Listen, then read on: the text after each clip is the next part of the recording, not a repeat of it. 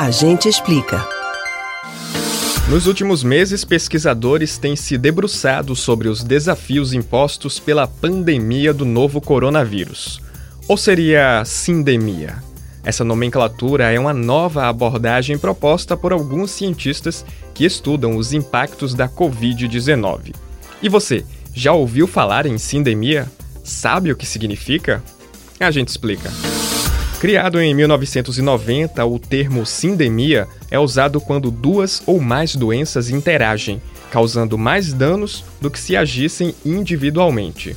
O termo voltou aos holofotes no fim de setembro deste ano, em um artigo publicado na revista The Lancet, uma das mais antigas e prestigiadas publicações científicas. O artigo é assinado pelo editor-chefe da revista, Richard Horton. Ele defende que a Covid-19 alcançou um patamar diferente de qualquer outra pandemia enfrentada pela humanidade. Sendo assim, a situação atual merece uma nova abordagem.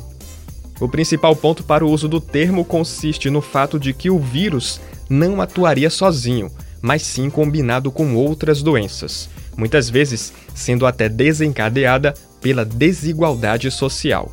Pesquisadores têm observado essa reorganização atualmente, visto que, desde a chegada do coronavírus e a implementação dos protocolos de segurança, doenças pré-existentes foram agravadas e tratamentos paralisados. Além disso, o fator socioambiental tem grande influência nesse cenário.